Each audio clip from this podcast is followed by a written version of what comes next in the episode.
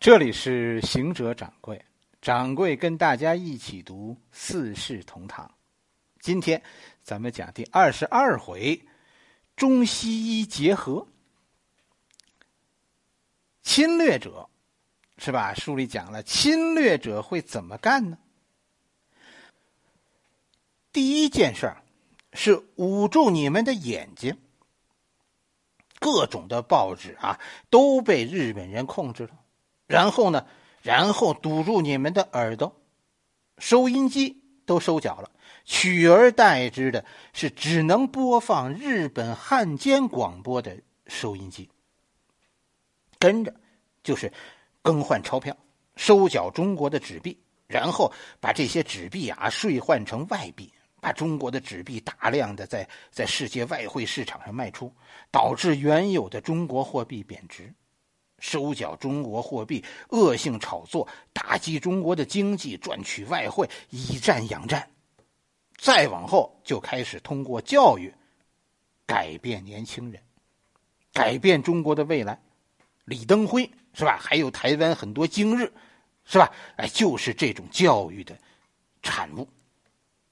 所以，其实那些留在北京、留在敌占区坚持战斗的人，是真正的英雄。他们那个时候，啊，其实你看老舍的故事中也有留下来的，哎，都是天主教学校。那个时候就是留在北京的都是天主教学校。掌柜以前问过家里的老人，啊，你们当年不怕吗？啊，说抄家啊，户口本上都做着标记，三天两头的身边就有人失踪，校长不见了影子，秘书长在大牢里出出进进。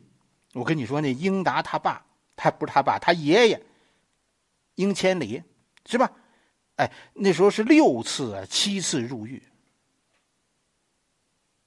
掌柜当年就问你们：“你们不怕吗？” 掌柜的奶奶当时说的是：“怎么不怕？怕的要死啊！”这就是有信仰和没信仰的不同，是吧？我们都觉得害怕，因为什么？实在太危险。但是有信仰的人就会去战斗，就会豁出命去去维护维护自己的信仰。没有信仰的人都是看周边啊，人家是不是都走啊？大家要是都走，我也走；大家要都留，都那我也留啊。信仰让人坚定，敢于做自己该做的事。还是那句话，你改变不了我，对不对？因为信仰，我不管你怎么说，我心里有自我，我的信仰告诉我该干什么。老舍也是这样一个人，这是北京人有信仰的北京人一个共同的特点。老舍也是一个基督徒，而且他还有一点医学背景，或者叫医学的志向。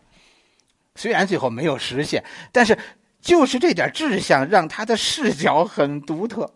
老舍本人做事儿啊很有个性，就他讲出来的故事，好多时候就掌柜跟跟老舍，我觉得那是我一偶像，是吧？老舍讲的故事也是特殊的视角。咱们讲过老舍的一生了，是不是？咱在这儿就就别再老说了。在《四世同堂》里，你看老舍下边又说了一段中医。大家听听，这是第二次评论中医了。大家听听，我觉得这一段说的比那一段还好。掌柜还是那句话啊，医学我认为不分中西，没有中医和西医的区别，只有真假。中医有假的，西医也有蒙人的。老舍这回说的很逗，他说的是中西医结合，但是我跟你说，读完了。好多事儿，真的，我跟你说，就是这么回事儿。掌柜读给大家听听啊。大尺包变成全城妓女的总干娘，高一坨是他最得力的太监。高先生啊，原是卖草药的出身，也不知怎么的到过日本一趟，由东洋回来，他便挂牌行医了。他很谨慎的保守着他出身的秘秘密，可是，一遇到病人，他还他还没忘了卖草药时候的胡吹乱侃。他的话比他的医道高明着许多，嘴以外，他仗着行头鲜明。他出，他永远出门的时候，穿着过分漂亮的衣服鞋袜，为的是十足的卖弄卖相。在江湖上，卖相是非常重要的。一个古老的文化本来就很复杂，再加上一些外来的新文化，哎，便更复杂的有点莫名其妙。于是，生活的道路上就像下过大雨以后出来许多小径那样，随便哪个小径都能通到吃饭的处所。在我们老的文化中，我们有许多治疗病痛的经验，这些经验的保留者和施行者，便可以算作医生。感到科学的医术从西方传来，我们又知道以阿司匹林代替万应锭，以都安氏药膏代替啊治冻疮的药膏子药。中国人最喜欢保留古方，而又不轻易拒绝新玩意儿，因此在这种时候要行医，顶好是说中西兼用，旧药新方，正如同啊中菜西吃。外加教条子和高声猜拳那样，高义陀先生便是这种可新可旧、不新不旧，在文化交界的三不管地带找饭吃的代表。他的生意啊，可惜并不甚好，他不便去省察自己的本事和学问。因为那样一来，他便完全失去了自信，而必不可免的摘下学贯中西的牌匾。他只能怨自己的运气不太好，同时又因嫉妒而轻视别的医生。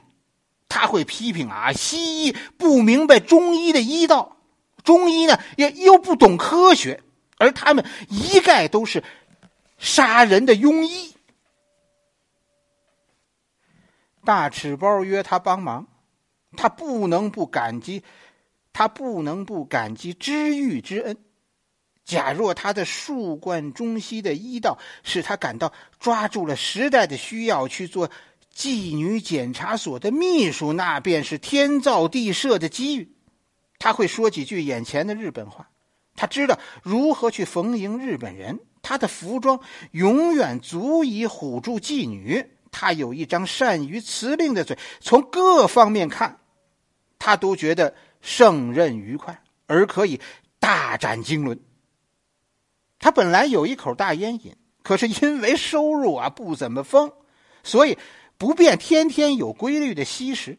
现在他看出他的正规收入虽然还不算很多，可是为大尺包设法从妓女身上榨取油水的时候，他会也应当。从当中得到好处，于是他也就马上决定天天吸两口烟。一来是日本人喜欢中国的瘾君子，二来是常和妓女来往，会抽两口烟，自然是一件极得体的事儿。可是，在他的心里，他另有打算，他去稳住大赤包，得到他的完全的信任，以便啊，先弄几个钱。等手里充实了以后，他应当去直接的运动日本人，把大赤包顶下去，或者更好一点是把卫生局拿在手里。他若真的做了卫生局的局长，哼，大赤包便需立在他的身后，伺候着他打牌了。这是老舍书中的一段。老舍的本意啊，其实不是说中医，而是说那样一群人，是吧？打着传统文化的旗帜，干一些很龌龊的事儿。其实骨子里他们不算文人，他们和大赤包一样，子是中山狼，得意便猖狂。他们的心态就和那些搞传销的人是一样的，都是觉得人生没有上限。大赤包有一天要把日本人踩在脚下，高一坨呢有一天要把大赤包踩在脚下。怎么做到这么远大的理想呢？人生怎样才能实现这样的抱负呢？要想人生无上限，那你做事就不能有底线，是吧？你看大纸包，你看高一驼，你就得跟他们学，这就是今天的传销者。我们的时代啊，其实物质方面进步了很多，但是好多东西啊，其实掌柜跟大家说，有时候觉得变化不大，对吧？跟你说这。真的就是这样吧？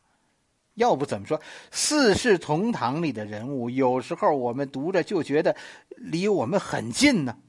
掌柜说过，《四世同堂》是一本讲述普世价值的书。哎，道理就在这儿。好了，咱们今天就先讲到这里，下一回咱们继续讲。